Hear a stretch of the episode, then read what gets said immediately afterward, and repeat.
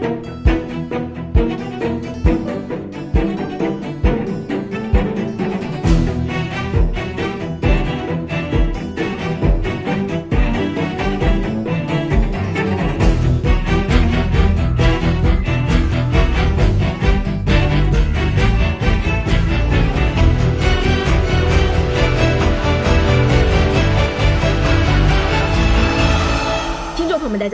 欢迎收听本期由怪异故事出品的有声节目《怪异电台》，我是舒颖。我是老根儿，然后我们本期请到了我们的推理作家青稞。嗯，所以我们第二次请到一个外面的嘉宾了。这次我们一直在聊推理，终于请来了一个火的 推理作家。对，然后因为我们发现其实大家其实对剧作家还不是特别的了解吧，然后也对这个推理小说的的创作过程还蛮好奇也比较。好奇，所以我们就就抓来了一个活的，然后就问一些相关的问题。对，我们事先其实也有在粉丝群里问一下大家有什么问题，我们已经征集了一些。嗯，然后这我们这次请来的推理作家是青哥，来给大家介绍一下，嗯，自好我介绍一份。呃，各位听众朋友好，我是青稞。呃，青稞是北京航空航天大学本科，然后南方科技大学硕士，嗯然后香港城市大学的博士，学霸，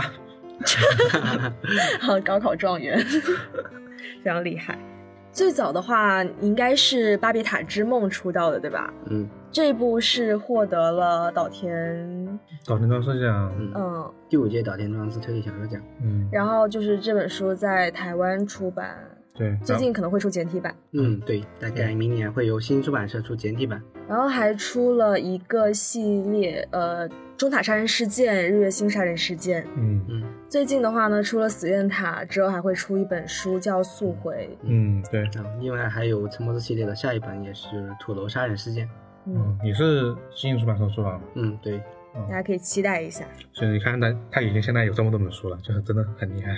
就边上学边写书，真的是件非常厉害的事情。你什么时候对推理小说产生兴趣的？嗯、最早的时候，呃，大概初中吧，那时候，呃，什么，其实看的书也不是很多，然后一个偶然的机会，然后我舅舅就给我买了一本《福尔摩斯探案集》，嗯嗯、这本好像是很多人的入门。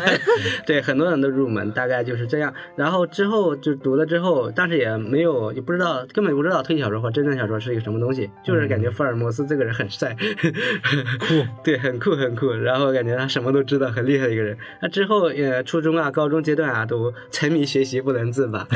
然后就呃，不光是推小说，其他的小说看的也比较少的。然后相当于对推理是一个中断的过程。然后之后到大学阶段，大学大概大一可能大二那时候就刚开始，那时候就又又开始接触推理。那是什么机会呢？嗯，很多人也会接触到东野圭吾。嗯然后东野圭吾把我重新呃拉入了推理小说的坑这个坑中。但其实我以前一直都没有意识到东野圭吾是推理作家，我也只是把他当书、当普通小说看的，可能对这个类型还是没有一个就是很早系些统的一个年没有了解。对对，对，因为我刚开始看推理小说，看看东野圭吾的时候，也根本没有意识到它是一个推理小说，就是当时因因为图书馆里面看的嘛，因为一个书架里面日系小说，嗯日系小说，因为然后发现一半都是东野圭吾，然后就拿了一本，当时看到第一本他的小说是呃假面饭店，那为什么呢？因为这本书的封面特别特别好看，然后我就直接把它从书架上拿下来了，然后一看就发现特别特别好看，然后就一发不能收拾，然后就把书架上能找到东野圭吾的小说，然后都看完了。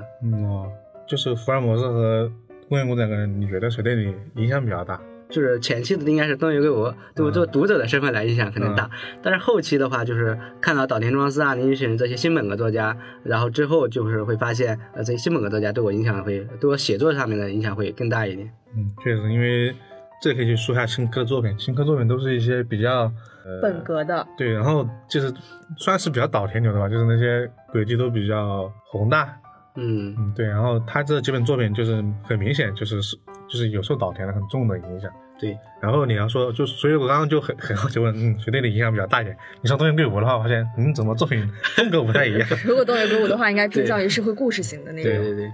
当然，作为读者来说，就是我我这样的读者，如果我是读者的，我也可会更喜欢东野圭吾的小说，对，东野圭吾的小说可能比较，对，流行一点，畅销一点更更畅销军嘛。哪怕不对推理迷来说，它仍然是一本不错的小说作为阅读。对，那就是怎么看都好看嘛，就是不要说它有些，所以他的作品就高低差别很大，但是好看的是真好看。就单看故事感觉也很不错。对，对对，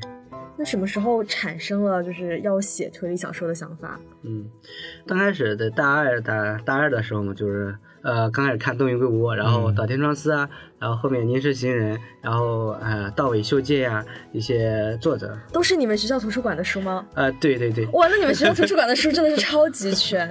我们学校图书馆书也也挺多的，但是是把推理小说收集的这么全的，还真的很少，我感就觉。他们就就是更多的把推理小说放在那个日系文学对这日系文个书架里面。学下面，然后呢，我也是在那那个书架上面去找书看，他不要把它当成一个对对，没有一个门类，门类就是去日系文去去但是因为日本它那个日推理小说特别发达嘛，就是很多很多作品都是推理的成分。算是日本小说的一个代表，对，除了。除了推理小说，就是那些就是渡边淳一这些私小说了，就文学性很强的那些。对，当然看完这些小说的时候，呃，之后嘛，就肯定会有不想写小说的那个读者，不是一个合格的读者，对吧？然后之后就呃想写，但是一直没有机会写嘛。直到那个遇到了那个当时呃有一个我们当时我在那个北航的一个推理呃北航推理爱好者协会嘛，一个推理协会。然后呢，当时呃第一届举办的，他们北京各个推理高校之间有一个联盟，举办了第一届的征文大赛。然后第一届征文大赛就请到了岛田庄司先生作为那个评委，然后请到了北京，然后给那个获奖的一些获奖的那个几位那个嗯作者给颁奖。然后当时就感觉很很羡慕，对对吧？学生社团也可以请到岛田庄司，呃当时他们自己请的吗？呃，应该这样的，应该是当时岛田庄司刚好来呃北京去做活动嘛，嗯然后呃，然后那个因为这个比赛是跟新出版社合作的，因为是新出版社请到岛田庄司来了，哦所以就蹭了刚好一下蹭了一下，对吧？岛田庄司刚好在那边做个讲座，然后就刚好顺便颁了一下奖。当然，就算顺便，也很难以后也很难再有这样的机会了。他真的看过那些 获奖作品吗？没有，他只是呃颁奖他只是颁奖嘉宾颁颁奖奖嘉宾，他也看不懂中文，就像岛田赏一样，他也完全看不懂中文。对，但其实反正还是对东西还挺还挺热衷中国的。对对对，推理小说就是很热衷的对对。所以当时第一届的时候，我就作为就是参加了，就坐在下面观众，坐在我还记得在最后一排，然后看到了颁奖的很羡慕。然后当时我就想，第二年嘛会有第二届，然后我当时就第二在赶在那个截稿日期之前嘛，然后把那个写了一本小说，就是嗯第一本呃短篇叫做《南湖谜案》，就是很早之前的。当时就投了第二届，但是然后第二届是其实嗯、呃也很幸运，最后入围了奖项，就是入围了，就是发奖品了。虽然获了奖，但是没有岛田庄但是第二。第二年没有岛田老师的，我然后就记得是当时新兴编辑赵笑笑女士，然后她给我们颁奖的。然后我当时的一个奖，因为我入围奖嘛，就没有奖金啊，什么都没有，就入围奖就一本书，每个人给入围十三个人，每个人发了一本小说。这就当时星星刚出版的小说，我发的当时刚出版就是呃麻叶雄村的《友谊嗯，然后在这在此之前，其实我连麻叶这个人是谁我都不知道？我只知道那个岛田啊、宁石啊这些比较代表性的。当然，这跟图书馆的选书有关有关，因为图书馆里没有麻叶雄松的书，所以当时第一本就是《友谊之案》。当拿了这本书，因为它是没有拆封过的嘛，那、我放在家里放了一年，我都没看。是因为当时星星刚出这本书啊，对对对，那是哪一年？呃，一四年可能我就忘都忘记了，一四年左右。那是不是也是最开始你跟新兴出版社有接触的时候？对啊，那时候我连新出版社是谁都不知道，是什么，我只知道他出过那个很多那个小说嘛，但是我不知道他什么请岛田，当时我也不知道岛，我就是跟着那个推当推理协会的学长一起，呃，一起去凑热闹的，因为我特别当时特别喜欢，看的别最多的第一第一多的是呃东野圭吾，第二多的就是岛田庄司嘛，然后当时看岛田庄司都来了，我赶快去去蹭热闹去嗯。观摩一下。挺好的，我觉得这样就很纯粹的读书，嗯，没那么多乱七八糟的。对，当时也没有什么跟没有什么推理圈啊，很圈内圈外的说法，因为我完全是一个萌新的状态，连社团可以做成这个样子，真的很不错。对，当时因为是北京那些社北京高校就本来比较多嘛，然后他们的一些社团就很发达很发达，比如像北大推写也代表，他已经出了好几本那个推推理的推理的社刊了社刊。然后我我也没买过他们几本书，对啊，因为一直说日本的推理社团做的特别好，对，主要现在很多新出道的推理作家都是同一个学校的社团，嗯啊，基本上都是校友啊这种形式。也是因为这种文化，所以让日本的推理一直都有很多的新鲜血液吧。对有这样一个社团能让你很多练习的机会啊，然后也有很多人去指导你嘛。就比如说，那，就是他们京大京京东大学推写的话，嗯，就假如一个人出道之后，他就会对其他人有很多就是鼓励啊，或者说可能也有一些提携，我感觉。对对对指导和帮助啊，然后反正如果我们国内的社团能够把这个推理这块做起来的话，应该是对这个非常大家也有点以此为目标啊。我看复旦大学推理社团也挺此为目标，他们对对对他们推理社团已经已经有了，好就是几好几个作家了。对陆秋茶还有、呃，我认识但陆秋茶那个时候应该还没有社团吧？他应该是有了有了有吗？他也会说自己在推理社团的一些过往，他有有提过。嗯，嗯，我觉得就是如果社团之中有个学长出来，能够成为一个很有名的作家，应该对后辈是很大的鼓励。嗯，你们现在就北航现在的社团好像也就是做的也可以啊，现在对对对，你们那个这北航社长还有有邀请我们说去做个讲座啥的，是，他们宿舍刚叫什么玄歌馆，对对对，玄歌馆，都起这个名字，我们肯定割了嘛。然后就被你们割了。其实你写作之后，就是我的第一个有个小疑问，就是你的笔名问题，就是你什为什么叫青稞？啊，这个还还挺不一样的一个笔名的，我觉得。嗯，其实这个笔名不是我想取这个笔名，因为我之前的微信名叫做小青稞。为为什么？为为什么要取小青稞这个名字？就跟青稞有关系了。嗯一方面，青稞是一种呃草嘛，对吧？对一种高原地带的草，然后它大家都很喜欢它这种呃坚韧不拔的性格。然后另外一个，其实最重要的一点就是我当时突然想到了，因为我是当时大学阶段才有微信的嘛，嗯然后当时就感觉自己想一直要从事科研的方向嘛，然后就发现青科学是一个青年科技工作者的一个简称，然后发现啊好适合呀，然后就取了青科的名字，然后突然发现青科这个微信名不萌对吧？然后发现加个小字会萌一点，叫小青科。其实为什么笔名不加上小？然后后来发现笔名其实我也想加小的，然后编辑说你这也太萌了吧，然后就把小对把小字给去掉了，然后就青科这个了。就我感觉好像大家都很喜欢哪个菜名，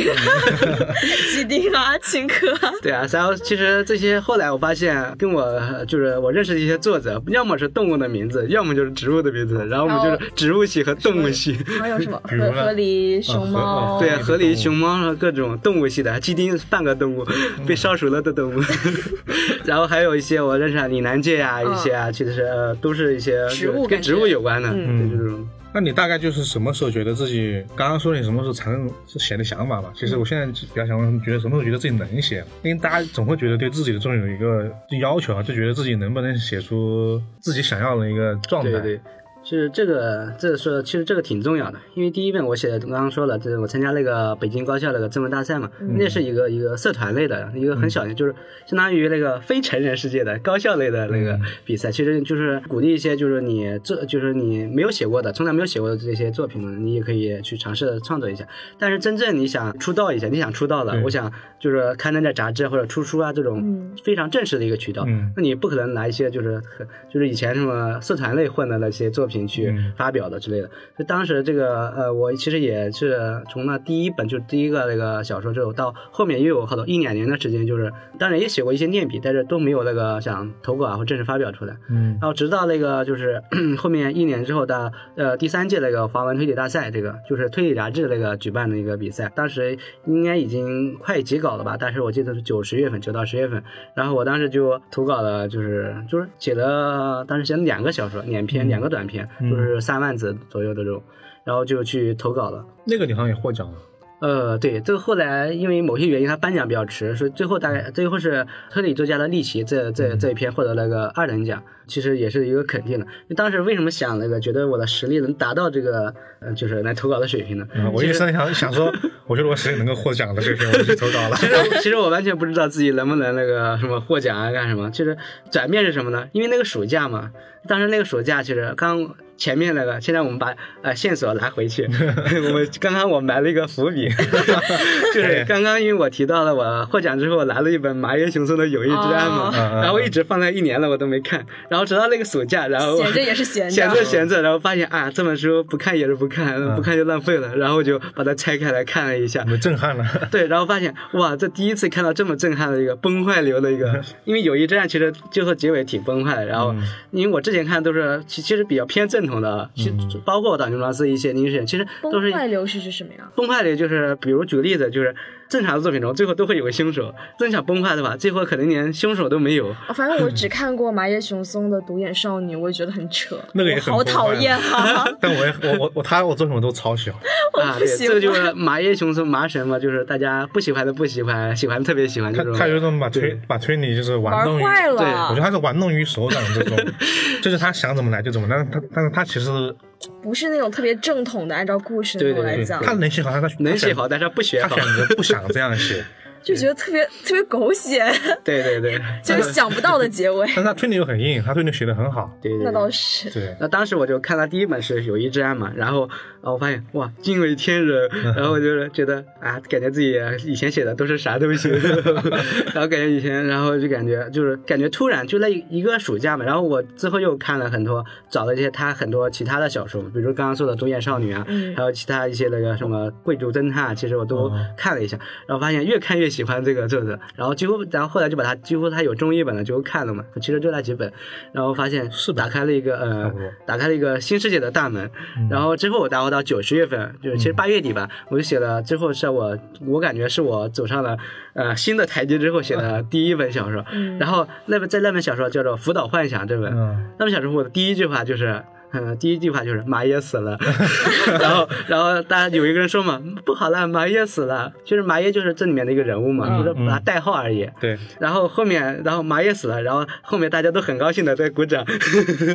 然后大家都很开心，然后其实就是就是我自自黑的，就是对自黑的一种表现，我就是嗯。嗯，就是感觉特别喜欢这个字的，然后呃就把它写死了，然后当时就我觉得，然后这个作品里面就是里面的风格跟我以前写的就是完全不一样，它是一个。当然也不是马叶流，也不是崩坏流嗯，是一个更，我觉得自我感觉是一个更宏大的一个呃轨迹观。嗯，当然也不是说是岛田流这样，就是我自己想的一个，觉得我自己也能驾驭住这种呃更为一些宏大的一些轨迹啊，一些构造，然后就把它写出来了。然后之后就本来想拿这本去砸这篇嘛，去投那个第三届华文推理大赛的。然后在我投稿之前，然后我又不小心又写了一篇，不小心又写了一篇，这可还行。然后就是学霸发言，不小心考了个满分。然后另外，然后之后又写了一篇，就是叫做呃，刚开始就是命名叫做五行馆杀人事件。嗯，就是它的就是一个馆叫五行馆，然后里面的杀人都跟五行有关，嗯。然后最后有五个案件，都是五个五个东西五五行来死掉的，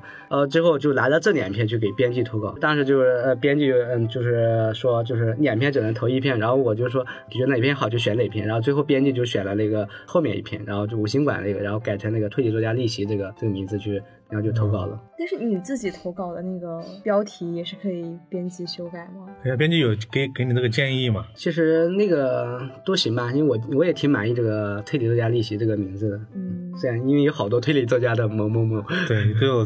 确实系列的，没有，你要想管更多，对就什么什么管更更多。对对对对我感觉好像很多大家很喜欢把自己致敬的某个作家写在自己小说当中，就推理作家独特的一个，就是独特的文化。然后临时行人笔下的主角就是岛田庄司他的，他的岛田结。他的出道作不止他们，还有那嗯所有的一些阿亚莎，嗯，哦，对，音，对十二馆里面就所有人都来了一次大集合。把对自己有影响的这种都很喜欢写到自己小说里作为推理作家的人物命名，推理作家的表白，我越喜欢你就是把你写死。写成我的死字。对对对，那当时你就是你可以说在写推理小说之前，你看你也写了这么多篇了，嗯就从你投稿呃你社团之后，嗯但再往前你有写过其他就是其他类型作品的一些经历吗？嗯，这个倒没有，就是小说类的就没写。平时当然平时发发牢骚会会在 QQ 空间里面随便写一些东西。QQ 空间跟八百字作文级别的，以及呃小论文，就是他们可能你哦会还很多、对，可能很多小也对。高考作文的这种一写就。搞了一篇大的。对，有没有考虑过把自己女朋友写进去？呃，女朋友这个嗯不能写对吧？会会引起纠纷。你不知道该怎么把它写死好。其实不是，其实也有这个吧。其实，呃，比如以前我举个例子啊，比如以前的一个前辈，我不说他名字，然后他就写了自己的女友，然后他最后又换了一个女友，然后这本书还出版了吗？呃对，然后后 后面的那个女，哦对对对后，面的那个女友，然后就会对那个对此有意见对此有意见，然后这本书已经不可能消失了。然后在此这个这个前辈的劝谏下，然后我就没有这么做了。啊，这个大家最后可以剪掉就没事，我怕那位前辈有意见。没事，我觉得没事，大家都不知道前面是谁。这猜不出来，我也猜不出来，。这这种完全没法猜。因为我们之前啊，我们今天刚中午的时候其实聊到这个，就说嗯新科之前一直接受过特别多的采访，然后有一个很重要的原因，他接受采访最频繁的时候是他在南科大读书的时候。对，读硕士的时候，我记得那个时间他就是中海刚出版嘛，之后就真的很多各种报纸。正好那个时候南科大也是比较有传说性的一个学校，所以对这个光环之下，让大家都对这个作者非常的好好奇啊。对，嗯那在如何去平衡学业跟创作，尤其是你是理科生呀，就是你的学业负担应该很重，因为听说一直要做实验啊，做到晚上十点钟而且南科大确实也就是这方面还挺严学霸高校对，还挺严的，就是课程上面。是怎么不务正业？他刚刚已经写那么多东西了，我们刚刚前面有听到啊。对啊，写了那么多，应该要耗很多时间吧？嗯嗯，其实耗时间也不是很多，因为毕竟我写了这么多书，其实多少本了？四五本可能就是五六本嘛，就是就是创作的数量，一年你看一年就一本书就我写的就是是十几万字，十万字多一点。嗯然后这样的水平，一年是一年三百六十五天，然后只有十万字，一天你分一下才多少字？几百字。我的数学算不过来，我我也算不会过来。用你把老师算出他是多少字。写推理小说，如果你嗯、呃就是你有正当的职业啊，就不是全职的，就是你嗯兼职的兼职的话，你就会呃写作的时间就会特别零碎嘛。就一天你花一些一个小时，可能有时候呃两个小时是时间充裕的话，如果不充裕的话，可能就几十分钟可能都可以写，或者休息的时间都可以写。呃，就是这样，你积少成多，其实一篇呃一个长篇小说或者一个更不说不用说一个短篇了，就很快就能写出来这种。啊，其实如果但是这样其实也也有点影响那个学习嘛，就这样感就觉对于你来说，写这个并不是一个负担，而是一个类似于对，于学业之余换换脑子这种感觉。比如你如果工作呀或者学习之余特别累嘛，累的情况下之后你就想玩游戏啊或者干嘛哦看看书打发时间。其实如果我把这其中的一些很少的一部分时间用来写作，其实就可以完成呃完成就是和我们普通人之间的区别嗯。说是这样说，大家都觉得自己有时间，但是其实就是好像我每天都觉得我下班之后我想去学点英语，对，但是其实到家之后我只想玩玩手机以。及这种类似于比如说健身也是啊，你觉得你你你清楚知道自己有时间，但是你你知道有时间和你实和你际实际去执行，利用这个时间去干一些事情，还真的是有十万八千里的距，离。因为我觉得大家可能更感兴趣，就是你在于你怎么去一直坚持这样去学，因为每天写字，每天写东西，其实就是你本身在学业应该该已经比较繁重的情况之下，还去写这个，你有没有逃课过？呃，写作是硕士期间其实没有什么课了，其实都是做实验而已。有没有挂科过？嗯、这肯定没有啊。学霸，学霸怎么能挂科？挂科的我怀疑你就是就是可能硕硕士博士都不那么好了，好了，好考。对，就是在学已经非常 OK 的情况之下，还能够抽出时间。对，我觉得那份坚持是就是怎么去克服还挺重要的。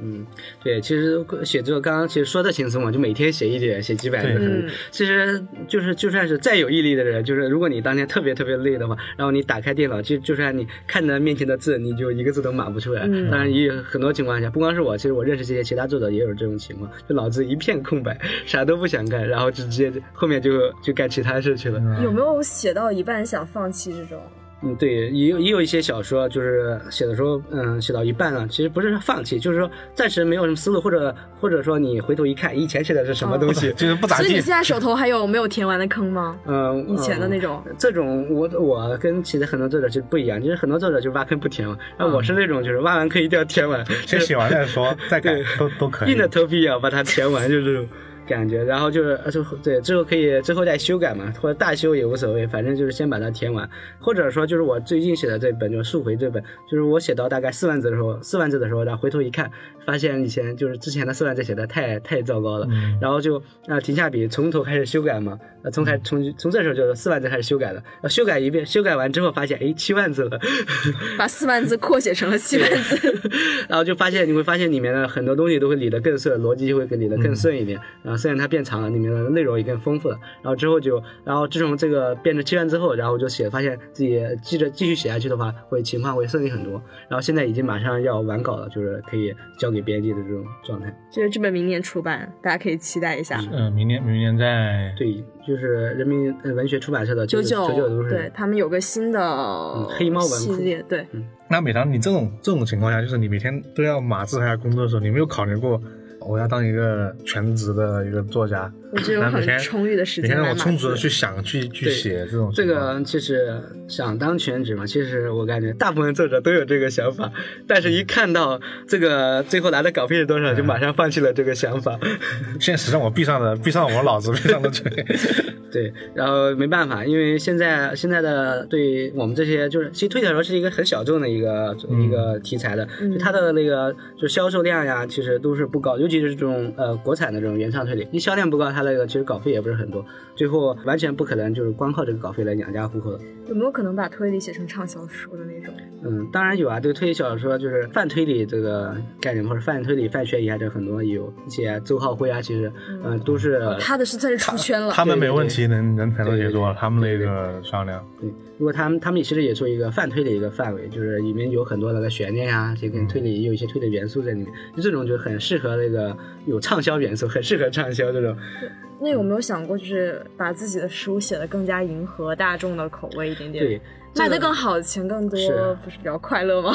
这当然是完全可以的，但是就是其实这也是不同作家的创作理念或者创作他的风格不一样。其实嗯就算就算我想写最后会这样的，我也完全写不出来这种。嗯也不是你说你想学东野就能学东西，完全变成东野这样畅销。其实每个作家风格有关，这干脆不如写我自己熟悉的，就是我特别喜欢的新本格呀、馆之类之类的，就包括山章呀这些，这些也有一定的读者群。但如果你想只想写这个的话，你就不可能就是全职的，就只能就是兼职当爱好来写。但是就是有点有有点就是有个学长，你不要不可兼得的意思，就是你要很清楚自己写的是一个什么类型的东西，对。它能得到一个什么样的对，就是回报之后，你再去选择从事这个东西，可能，更需要对。毅力一点，就相当于国内的相当于一个认清现实吧。就你目前写这种暴风雪山庄呀，一下里面死了好多人了，嗯。其实这些只有很特别本格本格喜欢本格的这种读者才会看的。嗯、如果一些本格之外的一些看一些，比如可能看阿加莎的，特别不喜欢我这种的，就是你有一个固定的读者群，你自己知道大家那些人喜欢什么，你就写给他们看，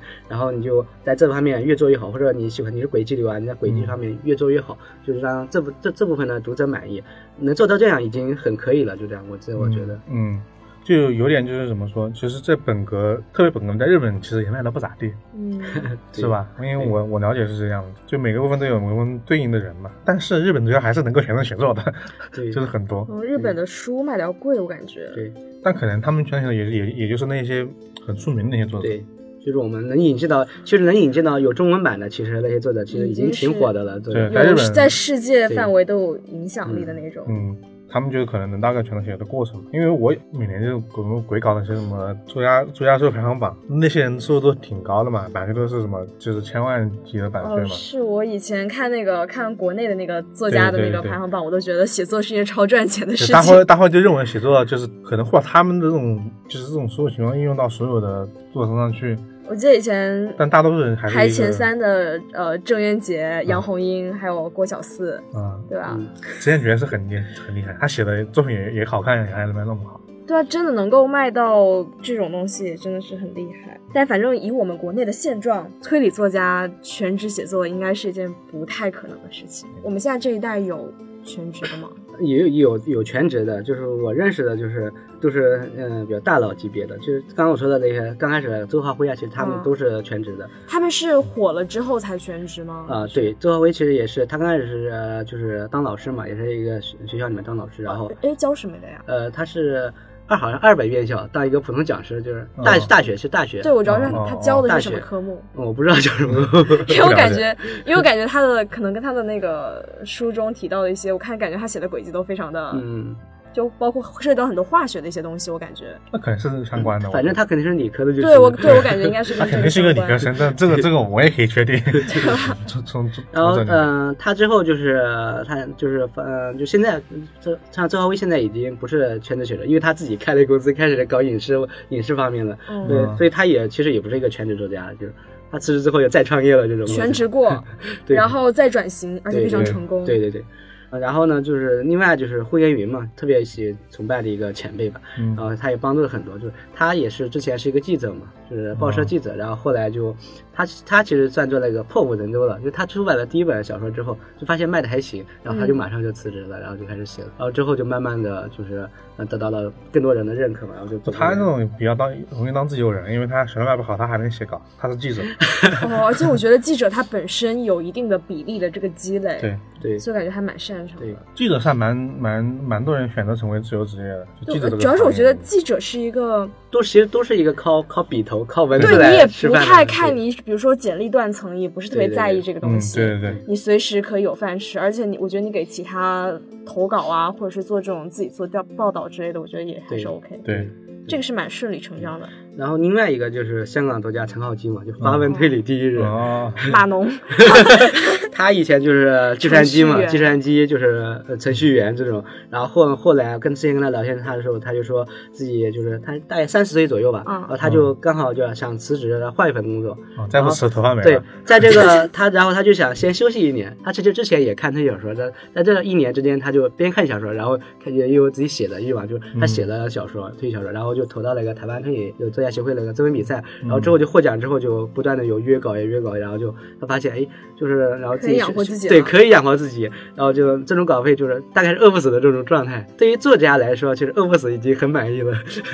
然后他就是之后，然后直到他出版了大作《一三六七》这本大作，就彻底火起来之后，就是完全可以那个全职养活自己了。我觉得医生的是一个一本书应该就够够他，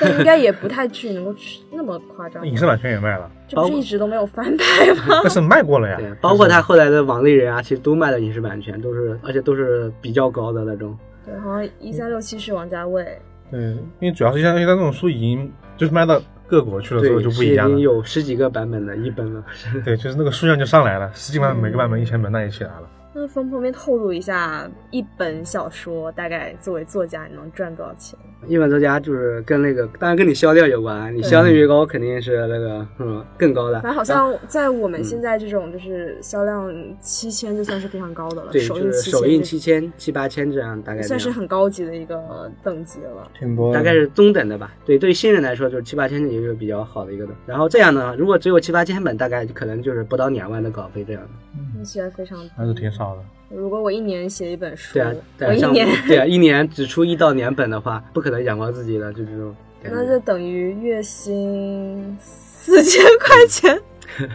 如果一年，如果一年两本书，出两本，那两本书书还挺难的，其实一年一年。对其实一年能出两本书就已经很不容易了。对，写一本差不多。四千块钱的月薪，作者真的是很不容易。所以，所以如果你想那个一个作者，如果想那个全职的话，就是不应该想你写多少，应该想怎么把自己的书写畅销。其实这样是一个全职作家最好的一个方式。畅销才行。另一方面也说明呢，就是大家写作其实也是出于自己的一种爱好或者心愿嘛，也不是为了那、那些钱。虽然也不是说也不能没钱，但是你全看这方面，你就我觉得是你不能成为一个好的。就我觉得，如果有一个主业本身还 OK 的，嗯，你就只是把它当做爱好去做就 OK 了。对，不过你把爱好当成工作，是不是也会比较困难？会不会失去这个爱好的感觉啊？你现在已经是推理作家了嘛，然后有很多很多的稿子要写，在这样的情况之下，会不会有点天天被编辑催稿？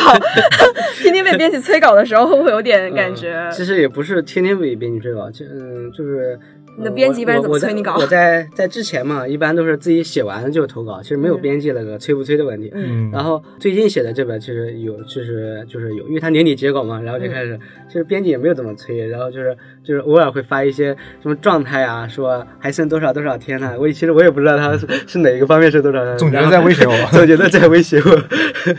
然后就不知不觉的受到了，就是感觉自己要赶快写，赶快写完，然后最近就是马上要写完，其实也终于能放松一下了。因为你们很少有提前交稿吧？因为我听刚刚就是他叙述他之前的几次交稿，都说哇，我看这个日期快到了，从来不选择提前交稿。我看好像明年要出的那些，就是黑猫文库这些，嗯书号都已经下来，豆瓣的词条都已经写好，了大。家都没有写完，对，而且是不是好可能还有没有开始写的呃，没有吧？应该没有吧应该都写的差不多，都写的差不多。哦，哦还有人他写的也太猛了，一个月。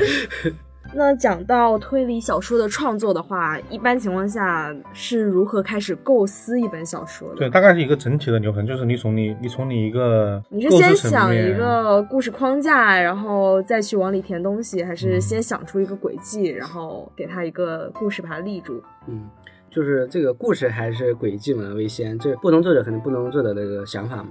嗯，比如对我来说，这种就是偏轨迹流啊，偏就是本格派的这种做法，嗯。就是肯定是要先以那个轨迹或者轨迹为先的，就是我们就是先想一个轨迹，但是这个轨迹不是说你想起想我想起这个小说了，嗯我马上想个轨迹，可能在一两年前，可能好几年前，可能都有那种灵感了，然后你有可能你可以把它笔记本上记下来，也有可能就留在脑脑子里面，就是、嗯。就是这种积累嘛，就是如果你一个点子，你觉得这个点子很好很好，但它可能不足以支撑一个长篇，嗯，然后你就可能有多个点子，然后积累一下，然后把它们组合成一本长篇，这种，然后最后再嗯、再用那个故事啊来包装它，就是这样一本就是构思出一种，就是我这种呃写法就是写出一种本本格的邦国成章这种一个形式的一个小说。因为轨迹真的很难想。为什么推理作家对抄袭这件事情深恶痛会更。加的在意，就是因为轨迹它有点有点像就是推理作品里面的科技专利这种感觉吧，就大家会用很长时间去构思。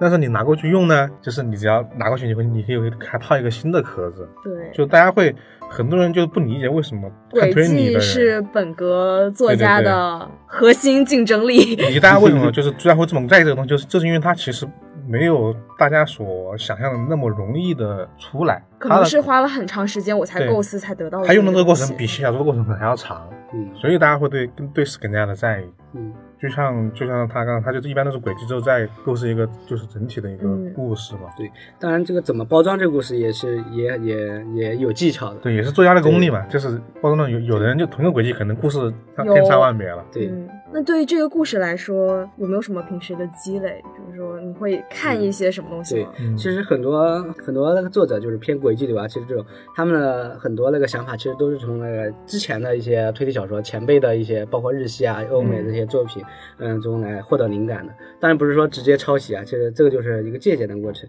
如果你完全没有读过推理小说，就算你想到了这个一个东西，你也你也不可能把它转化为轨迹的。嗯，对，就是说，这必须要有积累，就是怎样把一些生活中的一些灵感啊，比如在洗澡呀或者吃饭的时候遇到一些生活上的小问题啊，嗯就是很多奇怪的事情啊，然后你把它先在你的呃脑海中一个预包装一下，然后把它转化成一个轨迹该有的样子，然后之后再把它那个呃填充到小说里面，嗯。呃，这是其中一个来源，就是从灵光乍啊对现灵光乍现这种。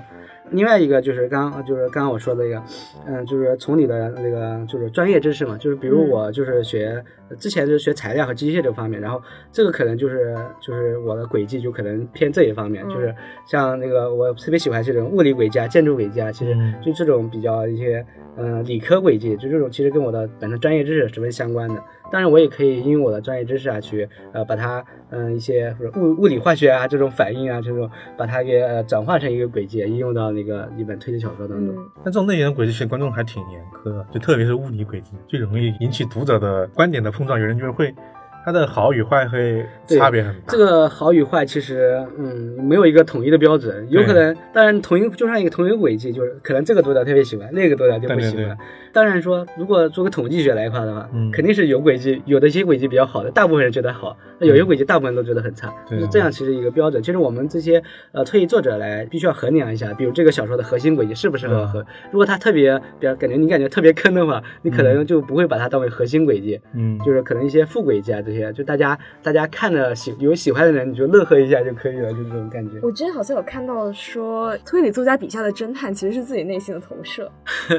就有点是自己的那种理想状态对，。尤其是像我这种，就是我，因为我的作品，现在作品其实之前都是以第一人称为主，就来叙述的嘛。就第一人称就是相当于助手的一个，就是华生的一个角色。嗯华生觉得很容易写的，因为每次都是我我我我要干什么我要干什么，就很容易把自己就带进去了。然后其实我的作品中，就是可能大概有一半可能就是我的想法，就是跟我对我自己的那个性格有关系吧。当然你，你你有的跟侦探其实也有我那个就是另另外一半这种呃性格，就是其实一个就是把你作者你自己内心完自己美的内心把它，就是把它投射到你写笔下的各个人物中间，其实嗯都有你自己的影子，不光是自己的影子，包括你身边一些朋友啊、其他人的影子都有、哦都可以投射进，去。因为我之前有看到说一个写作技巧，就是当你不知道该怎么构思人物性格的时候，拿身边的人，拿一个身边的人，你想想这个人遇到这件事情会怎么去处理。这个是最好解决方法，因为很熟悉的一个。在你小说里面有没有身边的人呢？就是当然当然有啊，比如有的。比如就是很多了，其实就是有时候其实你哪个角色大概对应哪个 人，这个就不大好说了。其实其实不是这样，其实不是有时候不是完全对应的。就一个人，可能这个人对我集合了我三个朋友的三个特色，我放在一起了。对，大概是这样这。种情况会有。对，这种情况比较多的，就是它不是完全对应的一个一个想法，因为你塑造人物不可能完全跟你身边的身边的朋友完全一样的这种，就是如果完全一样的，可能会引起纠纷。但是我觉得我们刚刚说到，就是读者对轨迹的就是不同，会有一个爱好的不同嘛。然后还有一个问题，就是大家讨论的很多的，就是你刚刚也说到，你的构思是在于轨迹之后再故事嘛。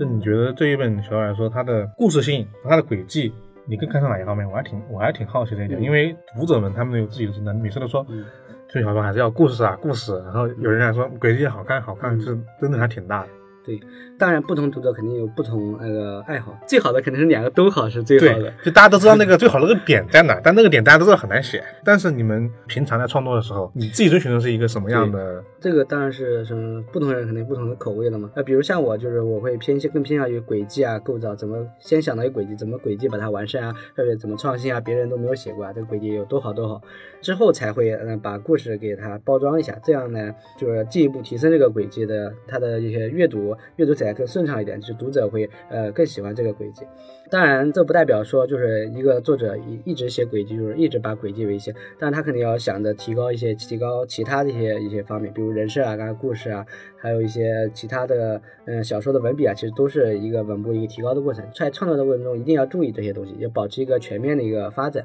那虽然你有重点，但是其他的地方也不一定不能差。嗯，当然对我来说，我目因为我是半路出家的嘛，就刚刚嗯之前的没有写过其他小说，就是直接写推理小说这种开始的，就所以我的文笔其实都是比较差的这种。嗯，那有没有想过，就是既然你的优势在轨迹，有没有想过再找一个人合伙？你出轨迹，他写故事这种，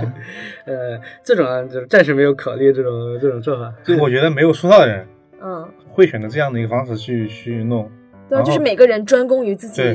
擅长的部分。他已经出了，我觉得他会觉得他对自己也有一个要求，就是我我能我我以后自己能也能写这样两两者兼顾的一个小说，然后也是对自己写作能力的一种提升吧，会有一个目标去奔。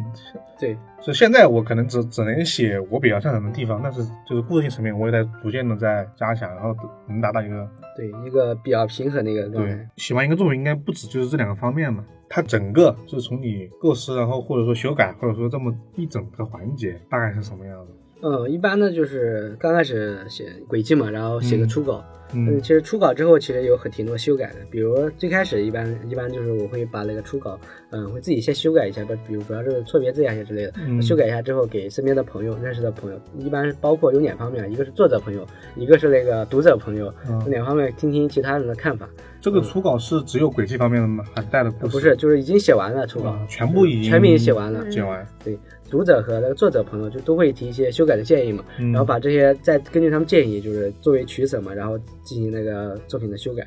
但是目前我就是主要主要是长篇这个类，因为短篇这个没有什么可修改，就是可修改的东西很少的，就主要是长篇这个主要的包括一些布局啊，嗯，包括里面一些用词啊、措辞、一些轨迹的怎么呃实现啊，这个嗯可行性啊怎么样，都会听嗯、呃朋友的看法，然后根据他们看法再对这个小说进行修改。然后这是第一遍修改，然后之后修改完之后自己再过一遍，大概嗯，然后就可以嗯，就是我一般这样就可以投稿了。投稿给编辑之后，编辑再那个提一些修改意见，然后再再再修改一遍。之后可能就是如果离出版时间还有一段时间的话，可能有时间还会再改一次，大概就这种两三次吧，这种就。一直被要求改稿，会不会感觉不好？就是会不会有点改到有点偏离你的初衷之类的？对，这个当然是有可能，但是我目前没有遇到这种情况，因为我现在编辑新出版社编辑，他他就是就这种作者是其实比较放放养的一个状态，嗯就是你作者就是他更考虑一下作者的本来的意思吧，嗯就是你想写什么其实就可以写什么，嗯就他没有那种硬要求你这个你按我这个写就能畅销，你就能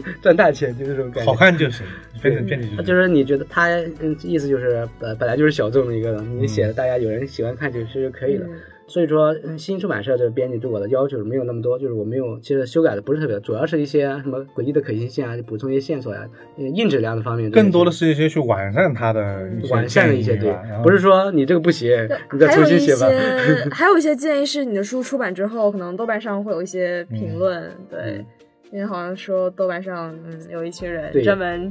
专门热衷于给人打一分这种差对对对评。，这些人就是感觉心态不正常。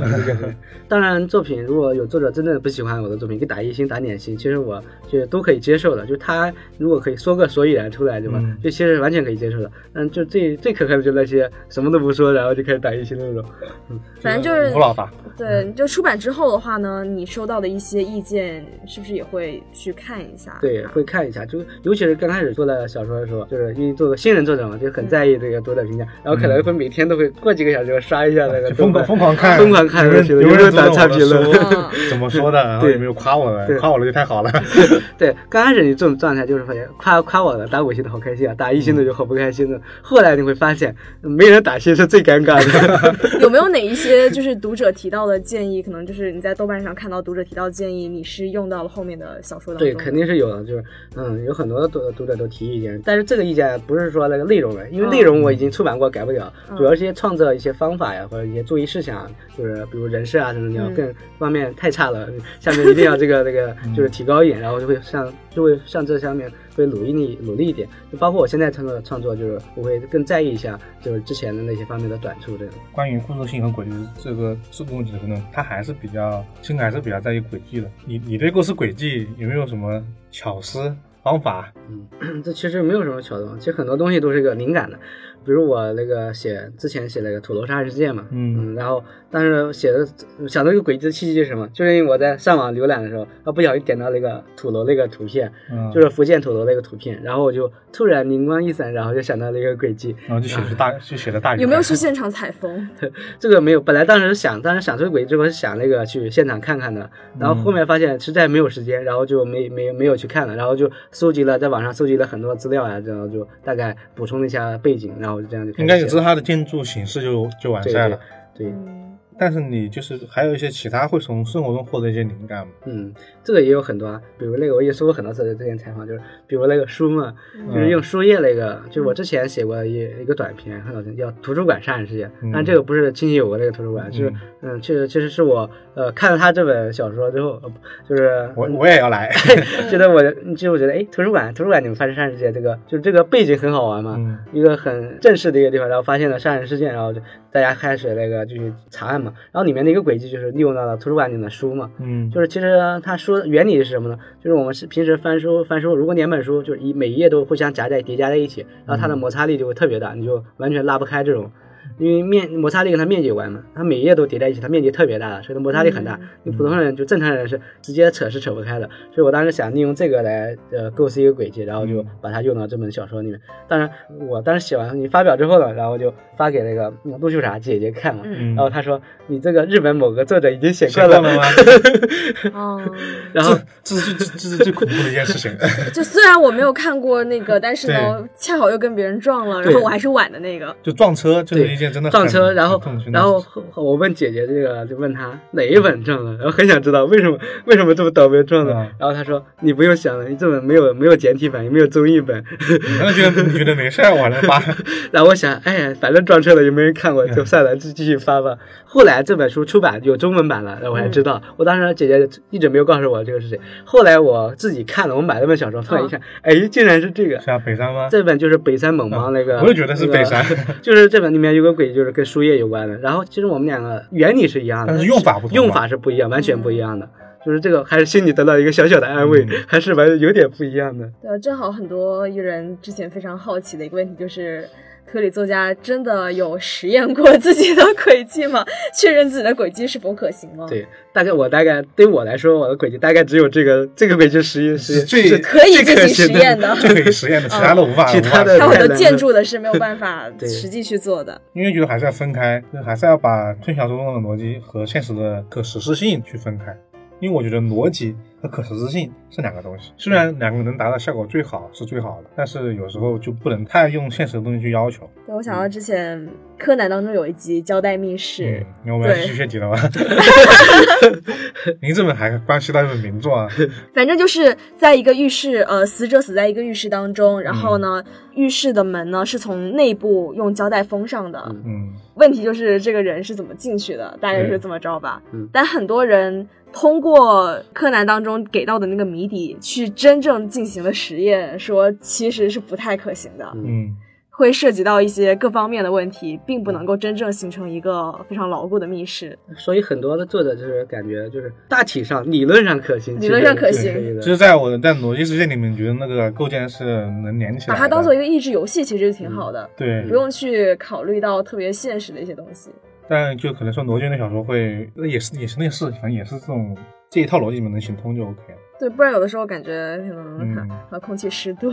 和温度、海拔是不是会气压，是不是有更多的影响，就没有办法去思考那么多了。不过说到轨迹撞车，我还就是还想还想多说一句，就是你你怎么看这个问题？因为每个人不能保证读完了所有的出现的推理作品。我，之前就有这个问题，然后就难免的会出现，就是我想完，然后突然告诉我这个轨迹有人写过，哇，这是前天心里超大打击。这种时候会就怎再怎么处理这个轨迹的，因为刚刚那个你说还没有出版，你能继续出吗？嗯但有的时候就是你，就他这本书你已经出了，你只是没看，嗯然后别人跟你一说之后，你发现哎确实有了，这是怎么怎么怎么处理这种情况？所以这个肯定是很难避免。作为就是轨迹流，就是很多写很多轨迹的，你肯定会有一些轨迹，就是以前出现过，当然你没看过，这也嗯完全有可能嘛。嗯但对作者来说，其实就是做到问心无愧就行了。就是我没有超别人的，撞车就是没办法的事情。当然，这种撞车也有一个限度吧，比如你撞到的东西就是。很多人都看了，就大众太大众化了，就是很多人都看过的小说，你这时候再撞，显得很尴尬。对，那那就是你没没没没咋读啊。对，说明你的阅读量很少。所以，就作者来说，其实他创作之前，其实一定要看很多很多那个小说的。当然，你有自己偏重的一些，如果你特别喜欢日系，但是你欧美也不能不读。比如我就比较喜欢日系，但是我欧美啊、三黄金三大家呀，其实我都看了看了一些，比如名咒我其实都看了一些。嗯其实对这些也也有一些比较多的了解，知己知彼才能百战百胜嘛，就这种。就是这种对于防撞车其实来说，其实也有一定的作用。当然，这个不能完全避免，就刚刚我说的，很多都太偏门了。就算它有中译版、中中文版，或者有的没有中文版，你有的太偏了，你就不可能看到的这种这种撞车的情况下，如果有人跟你说，当然当然你如果没有出版，其实你可以再进行修改一下。嗯如果就是你已经出版了，就是再说给他撞了，其实这也没办法的事情了。而且我觉得轨迹其实有有一个可以改进的地方，就是现在已经有很多就是前置轨迹了。其实你再做个小创新，我觉得是算一个新轨迹了。我个人的看法。对，当然这个也不是小创意就是新轨迹，其实这个关于轨迹的这个借鉴和抄袭，其实这些都是嗯、呃很难一个统一定义的这种说法。嗯，确实是很难分辨，因为现在其实很多轨迹也都是在此前已有的轨迹基础上进行一些改进啊，或者是说一些创新这方面。但这一点就导致我经常，比如说，因为我会写新书资讯嘛，嗯然后我有时候观察一下豆瓣的评价，很多人就说都似曾相识啦，轨迹好老套啊。就虽然是本新书，但他们可能会还是会有这种感觉。其实这个、就是、看你怎么去界定了对，一方面是读者的鉴定，另一方面其实跟作者自己有关系。作者你自己就是创作处于一个什么心态吧，就是这种。比如最近很火的一个荣梗天后，对吧？嗯就是这种，就是也不，嗯就当然我们不知道那个作者本人怎么想，但作为读者来看，其实这种是不大合适的这种一个做法。嗯，其实也看比例吧，就是看这个东西嗯原本旧的部分占比多少，这种感觉。所以，所以我就是从这个轨迹的，就是撞梗这方面，就想了一个一个一个我我在考虑的一个问题，就是我觉得写轨迹有时候真的很需要天分。已经有了这么多同质化的轨迹，那有的人他就是能写出完全不一样的，嗯，就会让人挺怎么说呢，又就就很敬佩吧，很羡慕那种那种感觉。这种方面我觉得特别羡慕基丁，基丁老师，他的我感觉，因为我刚开始读嗯《轨迹流》，就是从国产原创的这个呃作者，我呃读的比较多和比较喜欢的，就其实就这个几个，一个是基丁老师嘛，另一个就是别问，别问老师，就是嗯。别问在那个故事就是设计方面会特别有趣的一些点。然后基丁老师他就是一个特别在轨迹上面就特别特别跟每次读每次读他小说从来没有失望的时候，嗯就感觉虽然已经读过了以前的一些可能轨迹啊，包括西本的作品，但是金老师的作品就从来没有让我失望过。就是我觉得金老师是一个有天分的人。好像日本作家呢，日本在日本作家不大清楚他有没有天分，但是我觉得，比如刚刚最近出道的，比如四人章的作者金正昌宏，其实也是一个算一个比较有天分的一个人，就他能想到就是 想到就是暴风雪、丧尸山庄，能想到一种模式又，又陷体面这个。这个没有什么吧？再一个点，就是因为我们刚刚说的撞车，就是你你读的越多，你越会觉得怎么什么都被写了之后，你的诗会被做这就是种带着镣铐跳舞。对对对，但是你还要突破它写出新东西，就就很厉害。其实四人章就是很好的一个创新。我们还有很多读者其实还蛮好奇，就是说，如果我自己要创作小说的话，嗯我要怎样才能把我的小说发表或者出版？作为我来说的话，因为我刚嗯刚开始已经说到了一些我的出道过程嘛，就刚开始写的就是北京推理高校啊这种高校类的呃互相的一些交流啊，一些写作的一些交流，当然这都是非正式的，就是出道之前。然后正式出道，其实你分为短篇出道和长篇出道嘛。短篇出道我就是这个推理杂志，这个也是。其实我都是获奖出道的，就是参赛，就是第一个就是短篇，就是华文第三届华文推理大奖赛嘛，然后就去投稿，然后参赛，嗯。然后然后最后就在杂志上推理杂志推理世界杂志上就发表了很多短篇作品，嗯。然后之后就是嗯，就想走写长篇了，然后之后就投稿了个第五届岛田庄司嗯推理小说奖，然后之后就获奖之后就开始出长篇这种。其实我是一个就是从我嗯获奖来出道的这个渠道。当然，除了获奖之外，其实也有很大很多其他渠道嘛，比如就呃可以很很正常啊，就是你就先出短片或者出长片，或者可以直接完全可以直接那个联系出版社，就是投稿嘛，出版也可以。如果直接寄过去给编辑看。作为渠道来说，我还是获奖，觉得我还觉得是一个很最有直接效果的一个。现在出版，社他看中哪些奖啊？有哪些是他们看了之后？华文推理的奖还挺少的，对，我觉得。很少。对，嗯，比如之前来说短篇的那个华文推理大奖赛，就是已经现在已经呃随着那个推理杂志嘛，它纸质版已经停停止了，嗯这个奖也没了。对，奖也没了。然后另外的短片就现在呃新出的呃短就是华斯比，他个人名义呃弄了一个华斯比推理小说奖，就大家也可以尝试投稿一下啊、因为这个就是短篇奖嘛，最后也能也能有出版的渠道。然后另外这个就是长篇类的，长篇类的现在影响力就华文类长篇类的推理小说比较呃强的一点就是岛田庄司的奖嘛。嗯那这个就是呃台湾那边就是主办的一个奖，嗯大家有兴有兴趣也可以投一下。当然这个就是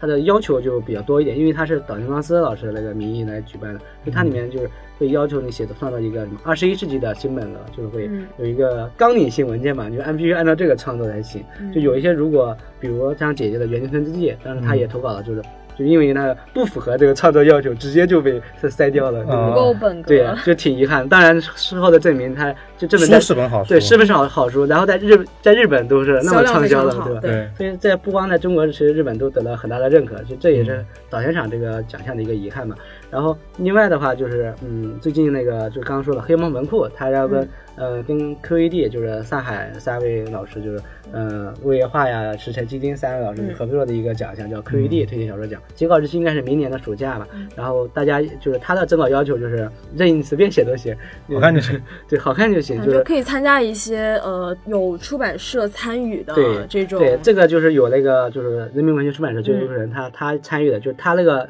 会选一部最后的获奖作品，就一个获奖嗯，就会给他出版，就这样。就这个也是一个很好很好的一个机会。但岛田赏明年也也开始对导电厂明年导电厂是明年一整年征嗯征稿，然后嗯然后后年然后开始举办颁奖典礼这种。导电厂是两年一届嘛，这样那，。如果说我打印落稿件寄到出版社，会有编辑看吗？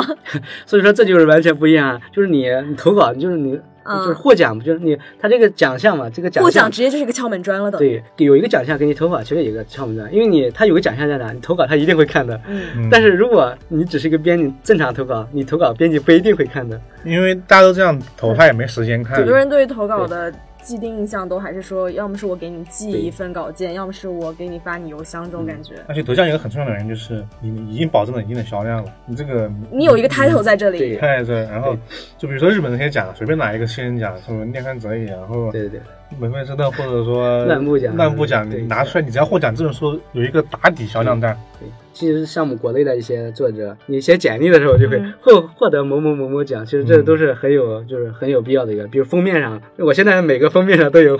第五届的打高是奖再会继续介绍一下。对，感觉到了。但是奖项的竞争也是最大的，每个人都会拿自己最好的作品去角逐这个东西对，然后投稿有几十个人嘛，可能一般都是对，最少最少要几十个人。对吧？多一点可能还会上百，然后它的竞争可能是最大也是最难的。但是你没有什么其他的，就是除了长篇之外，你建议他们能够练手哪些如果在上学的话，就是社团吧。对社团，包括我刚刚说那个社刊嘛，嗯包括现在北大呀、复旦啊、北航啊、然后西交呀，现在呃都出了一些那个社刊，推理社刊。需要是他们学校的学生才可以投吗？对，这个就是就不能需要要求这样，就是有的，比如北大、复旦这种比较老牌的这种高校，嗯然后他们里面那个推理社团里面写写这种创作人很多，就他他自己的名额已经占满了所有的社刊。嗯要想成为一个推理作家，首先你得考上北大或是复旦。对对对，不吧？北航分也行，不要也行吧？就你得上。对，然后除了这个之外呢，就是社刊这没办法，因为好多高校就推理社团没有自己社刊，那没办法。这除了这之外，其实就是可以，比如一些 QQ 群啊，或者微信或贴吧呀，其实嗯都都可以发的这种渠道，你可以呃一些把自己的稿稿件发出来给一些读者，或者其实也不是读者，就这些同好。一些看嘛，他们会给一些评价。嗯就我刚开始最开始写那个，包括最开始写的包括的蓝湖谜案那种，后面我也写了一些那种嗯作品，其实都没有投稿过的。嗯，都是自嗨的那种感觉，就是他给发写完之后，然后发到贴吧呀，或者去给其他人看这种这种感觉，就没有一个没有也从来没有想着投稿这种。但是我连推杂志都没看过，怎么可能投稿这种？哦，就是大家都读的话，他们也会有一定的对反馈反馈，因为他们可能最后预算出数也是他们在读。这也是一种检验自己作品写对的怎么样的一个方式。而且有别人看的话，作者最喜欢的呢，就不怕读者黑嘛，就怕没读者看。对这种就算你呃就写的不好，就有读者给你反馈，其实也对作者也是一个很提高的一个过程。嗯嗯，因为除了这些，就是这些只是一个爱好的。如果如果你想那个拿稿费啊，其他其实现在很多杂志啊，虽然推理杂志已经呃没有纸质版，但是还有电子版存在，就你可以投电子版的，就这种。然后另外除了推理杂志这种，还有其他很多杂志，其实包括我嗯、最近有投稿的烧脑这种嗯烧脑 X 这种杂志，呃它其实嗯里面也有很多一些推理小说的成分，就它里面虽然很杂，就是可以不是推理小说，但里面烧脑就完对事了。对，里面你有推理成分，因为推理就是烧脑本身嘛，嗯就是然后你就也可以投稿这种，包括这个，除了这个，其实还有很多很多其他展有没有，什么公众号可以投投稿？对，公众号也有很多其实可以投稿的，但这种公众号就是稿，一方面是稿费比较低，另一方面就是它不稳定这种。就可能投到几个就没有了，怎么之后就可能，但是这个一般都是短篇，然后长篇的话，嗯，我是走的这个出版的渠道嘛，其实嗯。但是我认识也有一些作者就是直接在起点啊或者纵横啊这种，呃晋江啊其实都有。连载，对连载这种，对我觉得就连连载也是一个比较好的，可以及时的收获读者的反馈的一种方式。但这种对推理小说其实不太友好，因为推理小说就是一般都不会很长的，就是你前面会很闷。就是你前面你还没上架呢，然后就已经完结了。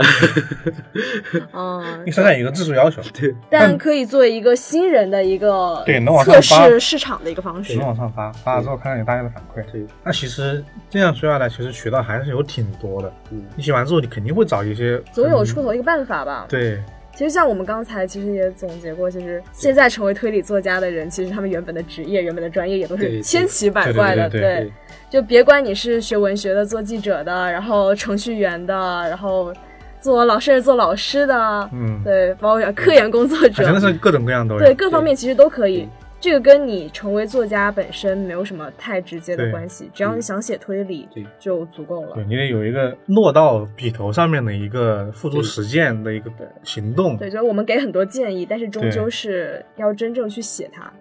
然后其实因为推理小说在中国其实一个才刚开始发展嘛，其实嗯多少啊满打满算才嗯可能十年吧这种。嗯然后这样一个完全很不成熟的一个土壤，其实跟嗯，其实其实有很大的发展空间的。嗯比如，如果你像我们这种半路出家的作者，如果把我直接拎到日本去，跟日本那些很厉害的一些、嗯竞争呃竞争，完全 PK 不过他们的，你的因为我的作品可能完全就无法出版。但在中国这种就推理小说还不是完全很成熟，就是我们这种半路出家的作者，包括新星出版社这个伪文库的原创系列嘛，里面很多作者其实都是半路出家的这种嗯都能，其实已经可以给新人作家很好的很很好的机会了。如果对于日本来说，其实日本的日本的的新人作者其实更不友好，他们面对的厮杀太残酷了。对他们如果不获奖的话，就根本没有没有出到出版的渠道了。但是在中国，就我们这种呃原创推理这种情况下，其实嗯你写的就是有一定的大概